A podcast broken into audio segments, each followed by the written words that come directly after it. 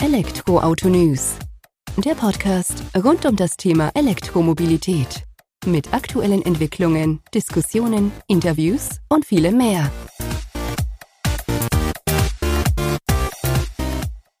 Servus und herzlich willkommen bei einer neuen Folge des Elektroauto-News.net Podcast. Ich bin Sebastian, freue mich, dass du diese Woche wieder eingeschaltet hast, wenn wir uns mit dem Thema E-Mobilität und in der heutigen Folge auch mit dem Thema autonom Fahren unterhalten oder darüber berichten.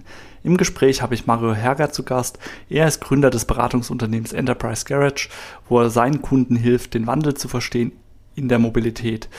Im Rahmen dessen leitet er Workshops gibt äh, Einblicke, Ausblicke auf die Technologie, wie es sich eben entwickelt, nicht nur beim Antrieb selbst, sondern eben auch in dem ganzen technologischen Umfeld. Wir gehen direkt rein ins Gespräch mit Mario Herrer, Schwerpunkt dieses Mal der amerikanische Markt. Servus Mario, vielen Dank, dass du heute die Zeit nimmst, dass wir uns ein wenig im Elektroauto Newsnet Podcast über, ich sag mal, die USA unterhalten, Entwicklung auf dem dortigen Markt im Bereich der E-Mobilität, aber auch der Ausblick oder der Weiterblick auf das Thema autonome Fahren. Bevor wir da allerdings einsteigen, kannst du dich vielleicht selbst einfach kurz vorstellen. Mhm. Ja, mein Name ist Mario Herger, ich komme ursprünglich aus Wien, wohne seit jetzt äh, über 20 Jahren in der San Francisco Bay Area, dem Silicon Valley war 15 Jahre lang insgesamt äh, bei SAP, der deutschen Softwarefirma, die wahrscheinlich jeder kennt. Und bin seit 2013 selbstständig und ich forsche nach Technologiethemen, Trends, die mich interessieren, unter anderem elektrische Autos und autonome Autos, zu denen ich dann auch Bücher geschrieben habe und große Blogs führe. Also eines der Bücher ist, glaube ich, hier ganz bekannt. Äh, der letzte Führerschein. Neuling ist schon geboren oder bin ich ja richtig beim Titel? Genau, ja. Steile These. Ja, aber ich glaube, wenn man da mittlerweile auf die Entwicklung am Markt blickt, ist die gar nicht mehr so steil. Du warst da wahrscheinlich deiner Zeit einfach ein Stück weit voraus, als das Buch rausgekommen ist. Können wir ja gleich dann auch nochmal drauf eingehen. Das hängt ja aus meiner Sicht mit dem Thema autonomen Fahren auch zusammen. Bevor wir da allerdings eintauchen, vielleicht magst du uns ähm, den Blick auf den Markt in den USA mal umreißen. Wir blicken jetzt mal extra nicht unbedingt auf Tesla direkt wieder, die da einem in, immer in den Sinn kommen, sondern es gibt ja auch noch so Firmen wie Lucid Motors, Faraday Future, Rivian, die ja auch da bestimmt in deinen Blick immer rücken.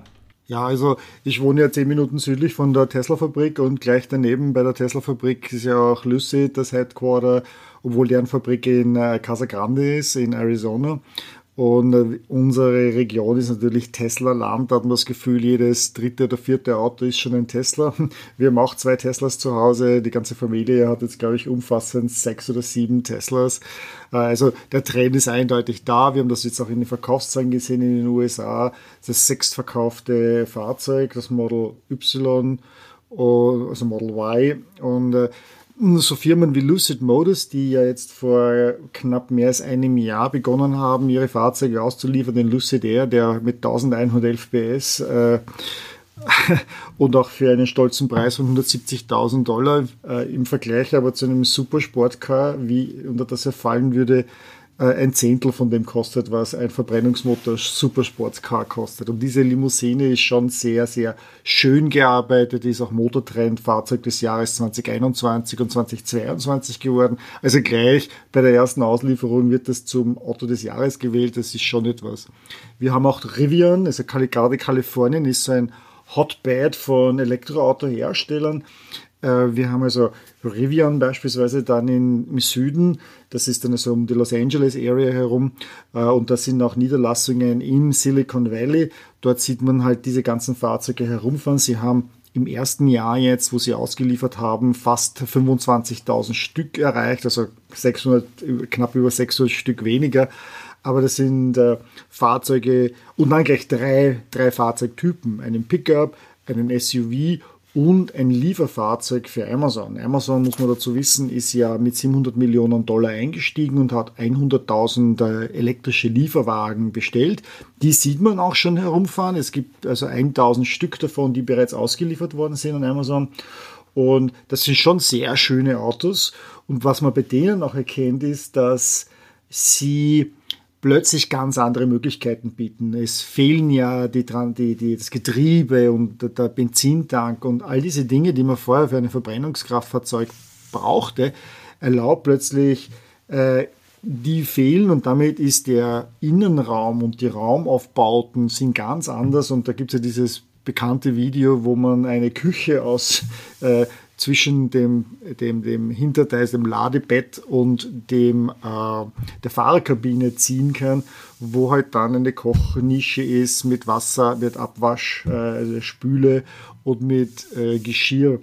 Also da, da sehen wir schon erste Anzeichen, dass wir mit Elektroautos in Zukunft ganz andere Sachen machen werden können. Fahrer the Future auch die gibt es immer noch. Die, die sind ein Zombie, der nicht sterben will. Die haben immer wieder große finanzielle Schwierigkeiten. Dann glaubt man, die sind schon fast wieder gestorben.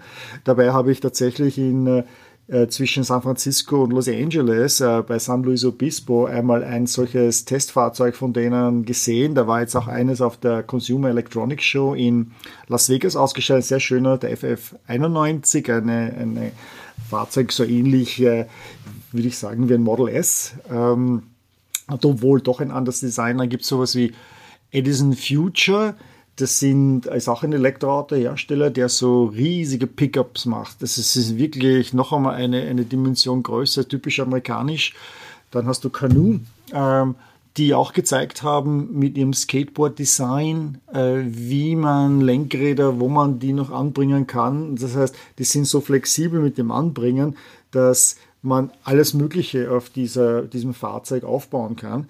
Und das gibt uns eigentlich schon so einen gewissen Ausblick, nämlich auch, äh, dass wir hier mit dieser Technologie und dann im Vergleich zu, und in Kombination vielleicht mit dem autonomen Fahren auch völlig neue Fahrzeugtypen bekommen werden.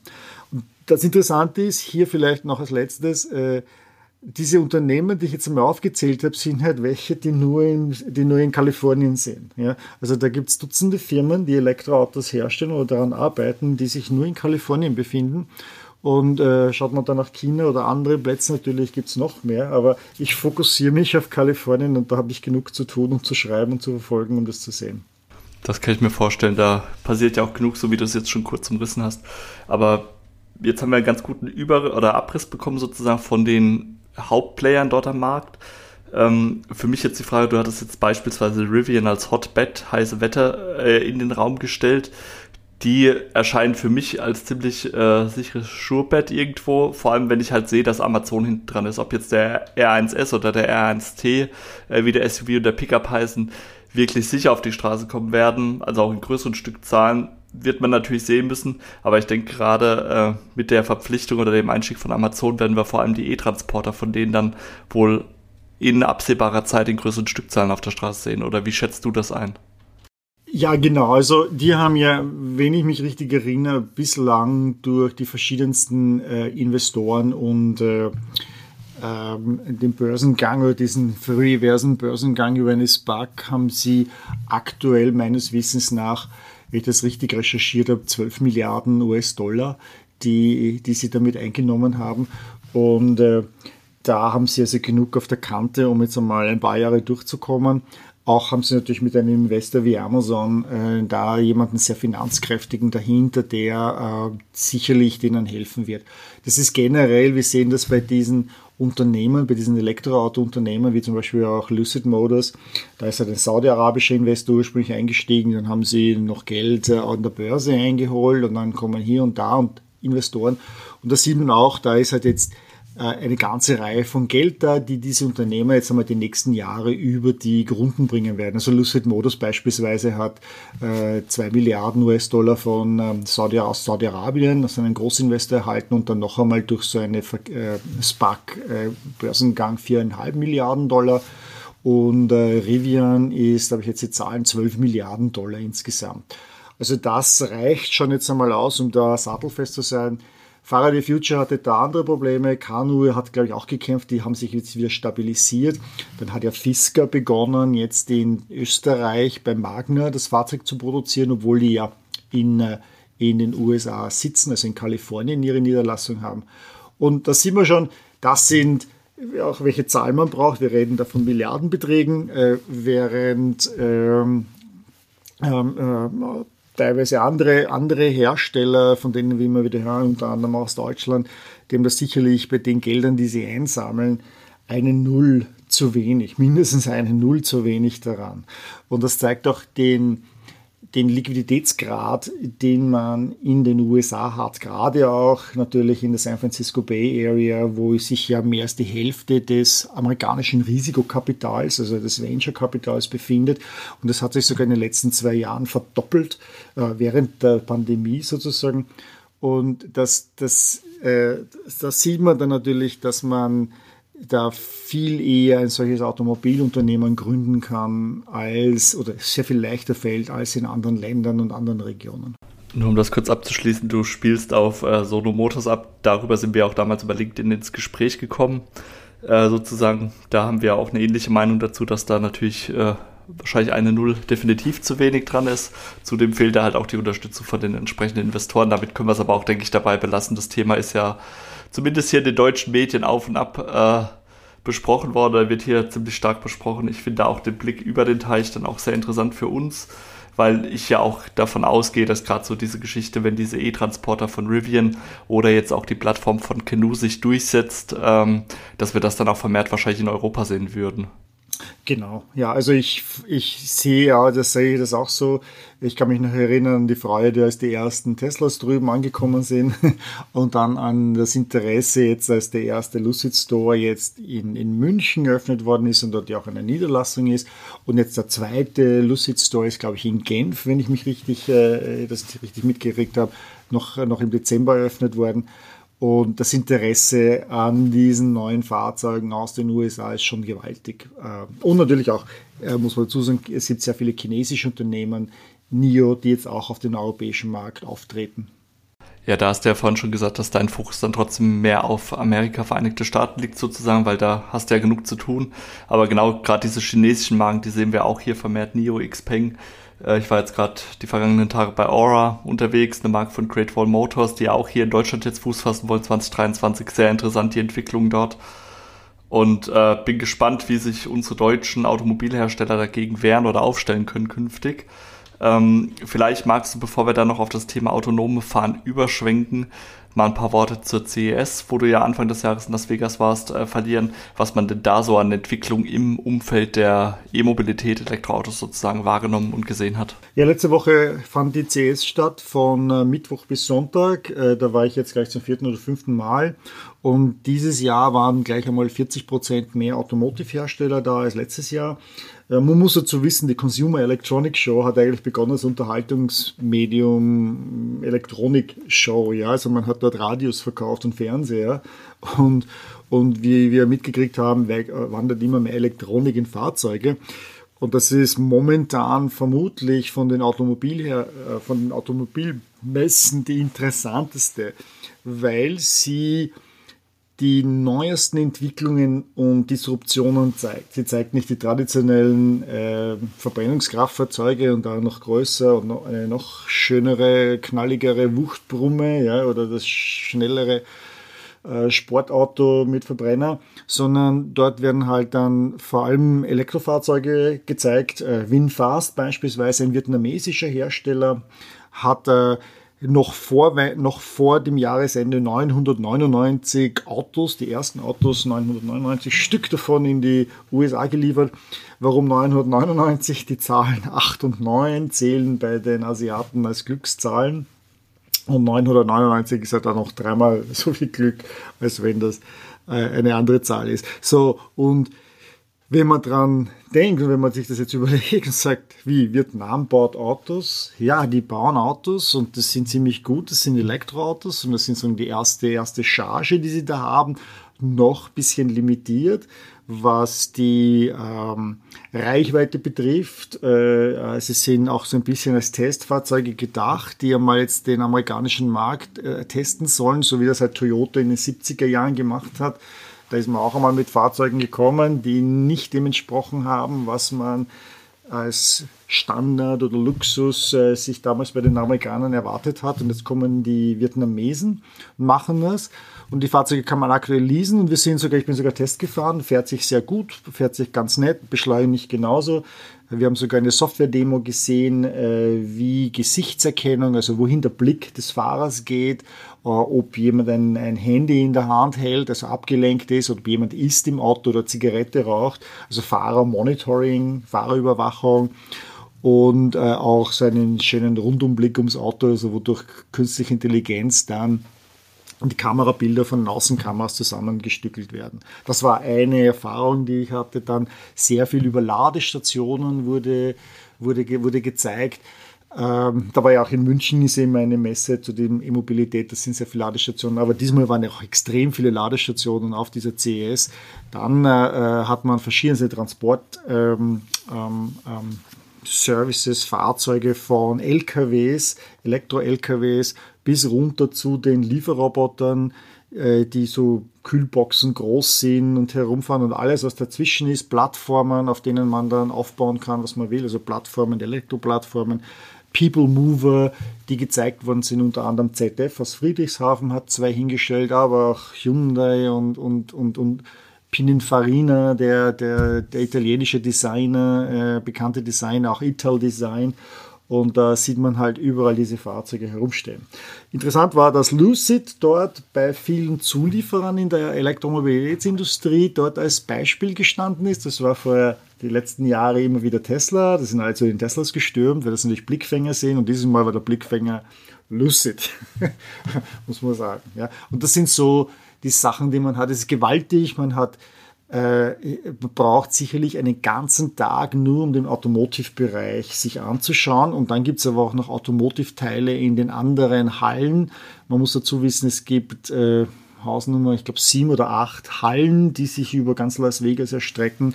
Man muss also da hin und her, um alles zu sehen. Also langweilig wird dir da vor Ort demnach auch nicht, was ja schon mal gut ist. Ganz sicher nicht, nee, ganz sicher nicht. Und äh, du hattest es jetzt auch schon angerissen, diese People Mover von ZF, die da waren, Canoe, die Plattform. Das wird ja so das nächste Thema sein, wo natürlich der E-Antrieb teilweise schon eine wichtige Rolle spielt, weil einfach Platz geschaffen wird, weil es auch von der Instandhaltung, Wartung ein ganz anderes Thema ist. Aber auch hier kommt ja dann der Knackpunkt und das zweite Thema, was ich jetzt noch kurz anreisen möchte, autonomes Fahren mit rein, wo man ja, glaube ich, auch gerade in den USA, Tesla auch wieder als gutes Beispiel, schon deutliche Fortschritte sieht, wo man einfach auch merkt, wie sich Mobilität nicht nur im Antrieb verändert, sondern von dem ganzen Verhalten. Vielleicht magst du dazu auch ein paar Worte verlieren. Also autonomes Fahren ist jetzt die, sagen, die nächste Disruption, die kommt. Da sind wir ungefähr bei dem Stand, äh, wo Elektroautos 2017 waren, kann man so ein bisschen sagen. Ja. Noch immer gibt es viele, die nicht daran glauben. Ja. Elektromobilität hat nun jeder verstanden, wenn auch zähneknirschend, dass wir hier einen unumkehrbaren Trend haben. Ähm, autonomes Fahren, wie schaut das aus? Ich bin jetzt am Montag und am Dienstag autonom gefahren. Das heißt, ich bin in einem fahrerlosen Robotaxi in der Nacht durch San Francisco gefahren. Ich habe also paar Gäste hier gehabt, denen habe ich das gezeigt, herumgefahren. Warum kann ich das? Weil Cruise, eine Firma, die zu General Motors gehört, schon seit jetzt einem Jahr fahrerlos in San Francisco eine jetzt äh, mittlerweile 100 Fahrzeug starke Robotaxi-Flotte herumschickt für Leute wie mich, die nicht bei Cruise arbeiten, aber die den Zugangscode für die Bestell für diese App erhalten haben. Es ist wie eine Uber-App, aber die ist halt von Cruise. Äh, kann man, kann ich zwischen 22 und 35 äh, kann ich mir so ein Fahrzeug bestellen und kann damit herumfahren und zahle dann so wie ein Uber-Fahrzeug und sitze auf der Rückbank und vorne ist das Lenkrad, das dreht sich wie von Geisterhand getrieben und wir fahren dann halt durch die Stadt und der weicht allen Hindernissen aus. Die Basis ist übrigens ein Chevrolet Bolt, der wurde ja in Deutschland als Opel Ampera verkauft, also ein Elektroauto und die fahren herum und eine zweite Flotte ist auch in Betrieb und das ist Waymo, also die Google-Firma, die fährt mit Jaguar I-Pace herum. Äh, auch dort machen sie so ein Testprogramm mit Early Riders. Die habe ich leider noch nicht äh, den Zugang bekommen. Äh, beide fahren natürlich auch mit Passagieren und mit, mit Mitarbeitern als Passagiere. Und die fahren dann vor allem auch tagsüber. Also beide dürfen schon 24 Stunden pro Tag fahren, die ganze Woche lang, sieben Tage die Woche. Äh, auch bei leichtem Regen unter anderem. Äh, Autobahn ist ein bisschen heikel, da dürfen sie nicht fahren, ganz hohe Geschwindigkeiten noch nicht.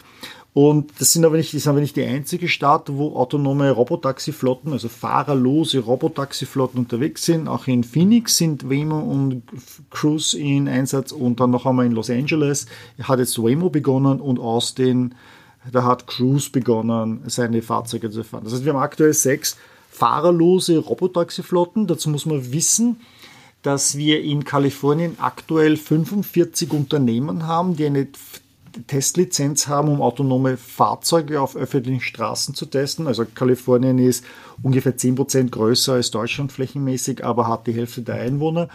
Und diese 45 Unternehmen, das klingt jetzt viel, dabei waren das schon einmal viel mehr. Wir hatten schon 76 äh, Firmen, die gleichzeitig so eine Lizenz hatten.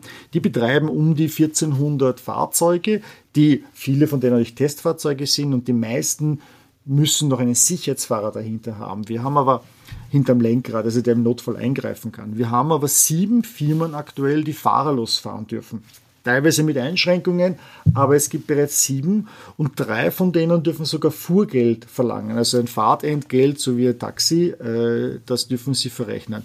In den USA insgesamt haben wir zweieinhalbtausend Fahrzeuge, die unterwegs sind. Da kommen noch einmal andere äh, Gegenden dazu, Nevada, Arizona, wo gefahren wird, oder dann um Michigan, da der Detroit herum, natürlich, wo die großen traditionellen Automobilhersteller sind, aber die äh, Hersteller, die am erfolgreichsten sind, sind eigentlich so neue Startups und, und große Player wie die Googles, wie Google, also Waymo, äh, und teilweise, wo sich dann eben ein großes Unternehmen wie zum Beispiel General Motors bei Cruise eingekauft hat und das gleich einmal übernommen hat, oder Zoox, das von Amazon übernommen worden ist. Da ist beispielsweise auf der CES jetzt auch deren neues Fahrzeug dort gestanden und da muss man sich das so vorstellen, äh, wir haben die People Mover gesehen. People Mover sind ja, äh, wir nennen das deshalb so, die sind eher so busartige oder, oder Straßenbahnähnliche Fahrzeuge, relativ groß, schauen und fühlen sich an, als ob ich in einer Straßenbahn stünde oder sitze, äh, während diese Robotaxis, die da geplant werden, diese neuartigen Fahrzeuge, ähm, kleiner sind, kompakter sind, ähm, mehr so was wie ein Minivan, aber es gibt kein Vorn und Hinten. Ja, der kann in beide Richtungen anfahren, die können hinter und vor der Achse, also die Räder drehen, man sitzt sich gegenüber, dazu gibt es noch keinen Namen. Und all diese Fahrzeuge, die People Mover, diese neuen Robotaxis, die, die Robotaxis, die noch auf einer traditionellen Plattform sind mit Lenkrad vorne, also die Chevrolet Bolt oder die Jaguar I-Pace, sind alles Elektroautos oder zumindest Hybride. Äh, wir haben tatsächlich in Kalifornien aber ein Gesetz, das hat der Gouverneur Gavin Newsom schon im Oktober 2021 unterzeichnet.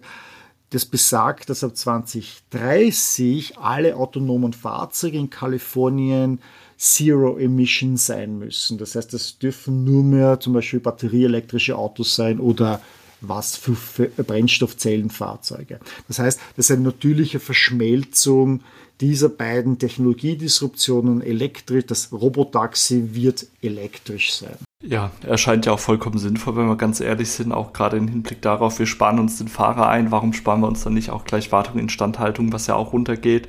Und wenn wir dann bei den Ladezeiten, vielleicht auch gepaart mit induktivem Laden, vielleicht gibt es ja auch da das Thema Batteriewechsel, wie wir es von NIO oder aus China jetzt kennen, was da eine Rolle mitspielt, ähm, dann eröffnen sich da ja auch ganz neue Spielfelder für das autonome Fahren.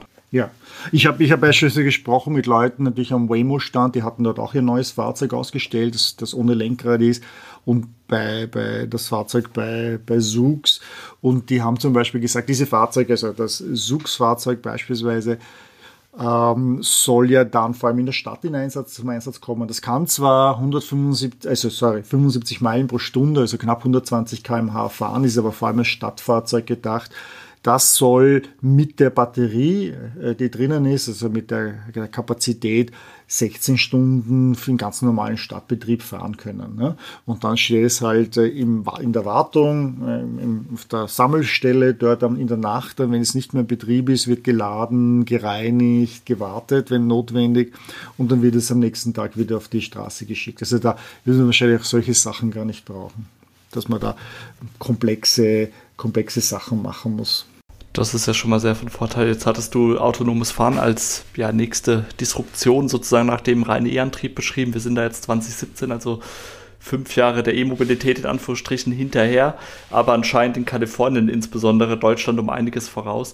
Siehst du das, dass wir das auch zeitnah in den nächsten zwei, drei Jahren dann auch hier nach Deutschland, Europa rüberbekommen, das Thema? Ja, ja. Also zuerst, zuerst einmal vielleicht noch als, als weiteres. Ich habe tatsächlich auf meinem Tesla Model 3 ja die FSD Beta. Wir haben zwei, zwei Teslas, da haben auf beiden die FSD Beta, die Full Self-Driving Beta. Die ist ja in den USA und in Kanada auf 280.000 Autos jetzt drauf.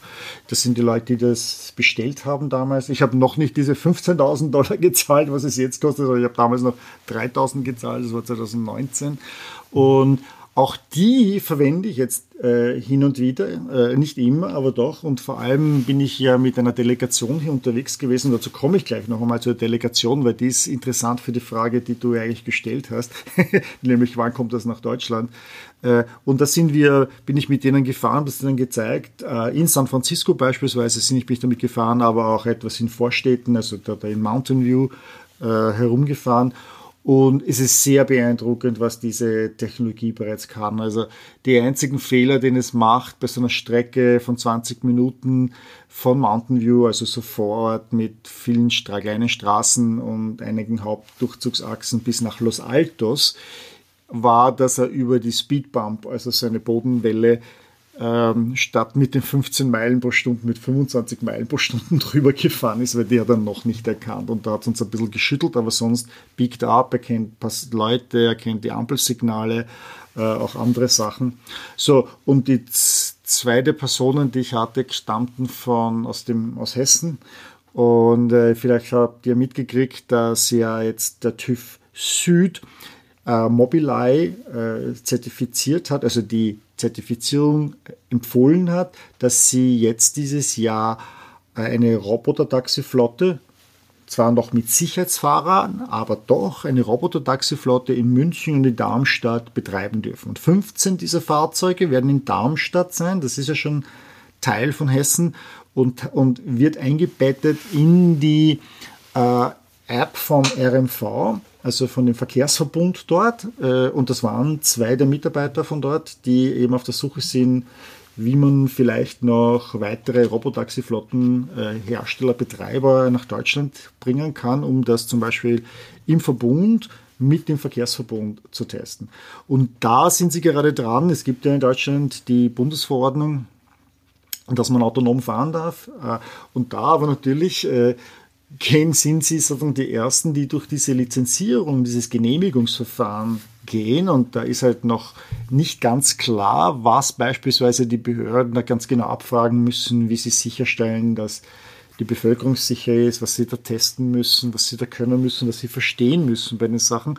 Und da ist eben der Plan, in äh, einem Jahr, also 2024 herum, dann auch zum ersten Mal den Sicherheitsfahrer aus dem Auto zu nehmen und äh, da könnte es sein, dass wir zum ersten Mal im nächsten Jahr einen ersten Hersteller haben, der zeigt, wie Fahrer, wirklich komplett fahrerlose Autos, und in diesem Fall sogar Elektroautos, nämlich das sind ja die NIO ES8, die Mobileye verwendet, auf deutschen Straßen ohne Fahrer leer durch den ganz normalen Straßenverkehr fahren. Ja. Was jetzt natürlich, äh, was man hier nochmal sagen muss, ist, ähm, das ist alles keine deutsche Technologie. Ja, also was wir hier sehen, sind vor allem amerikanische oder chinesische oder in diesem Fall eine israelisch-amerikanische Firma, Mobileye, die diese Technologien haben und eben da vorne sehen. Wir haben also mit unserer Bundesverordnung in Deutschland das schönste Stadion gestellt, ja, den besten Schiedsrichter und Referee, der sich also die, die, die Regeln am besten kennt. Aber wir haben keine Mannschaften, um Weltmeister zu werden. Und das sollte uns zu denken geben, denn wir haben nämlich das Auto erfunden. Wir bauen die besten Autos der Welt. Das ist die wichtigste Industrie im Land. Wir sind die, die größten Exporteure von Automobiltechnologien weltweit. Und bei diesen neuen Sachen äh, sind wir nicht dabei irgendwie. Da sind wir zurückgefallen. Das ist nicht unsere Technologie. Da haben wir Angst. Äh, und äh, da müssen wir uns ein bisschen an der Nase nehmen und ein bisschen die Ärmel hochkrempeln, dass wir da vielleicht doch noch mitmischen wäre definitiv wünschenswert, wenn wir da auch eine Mannschaft auf den Platz bekommen, so schön wie du das eben beschrieben hast. Also vielen Dank für diese umfassenden Einblicke sozusagen vor allem auf den kalifornischen E-Auto als auch äh, autonomen Fahrenmarkt, den wir da bekommen haben. ich würde gerne mit dir auch künftig im Austausch bleiben, wenn du da Interesse dran hättest, weil ich glaube, da entwickelt sich einfach extrem viel. Und wenn ich jetzt schon höre, TÜV Süd ist da dran, äh, dass wir in München und Darmstadt auch eine autonome Testflotte zumindest mal drauf bekommen, 2024 vielleicht ganz ohne Fahr Fahrer unterwegs sind. Ähm, da steht uns ja doch einiges nochmal bevor. Von daher vielen Dank für deine Zeit, Mario, für die Einblicke und ich bin mir sicher, wir bleiben weiterhin im Austausch. Vielen Dank, Sebastian, hat Spaß gemacht. So schnell geht dann also wieder eine halbe Stunde vorbei. Das war das Gespräch mit Mario Herrer. Ich denke, das war sehr interessant, ein bisschen mehr über E-Mobilität in Amerika zu erfahren oder von amerikanischen Marken, die dort eben zugegen sind, aber auch eben über das Thema autonome Fahren und wie das mit dem Wandel des Antriebs Hand in Hand geht und dass wir da ja in Deutschland auch gewisse Fortschritte bei der Einführung machen, aber natürlich noch nicht die Player mit am Start haben, wie Mario ausgeführt hat. Hoffen wir, dass sich das ändert und dass man da die Zeichen der Zeit immer noch ein Stück weit früh genug erkennt, um dann eben reagieren anstatt ja, oder agieren zu können, anstatt reagieren zu müssen, sozusagen. Dir vielen Dank fürs Zuhören. Wenn du noch agieren magst, hinterlass uns doch gerne eine positive Bewertung bei iTunes. Hilft uns, den Podcast noch ein Stück weit mehr in die Welt hinauszutragen. Vielen Dank. Bis dahin. Ciao.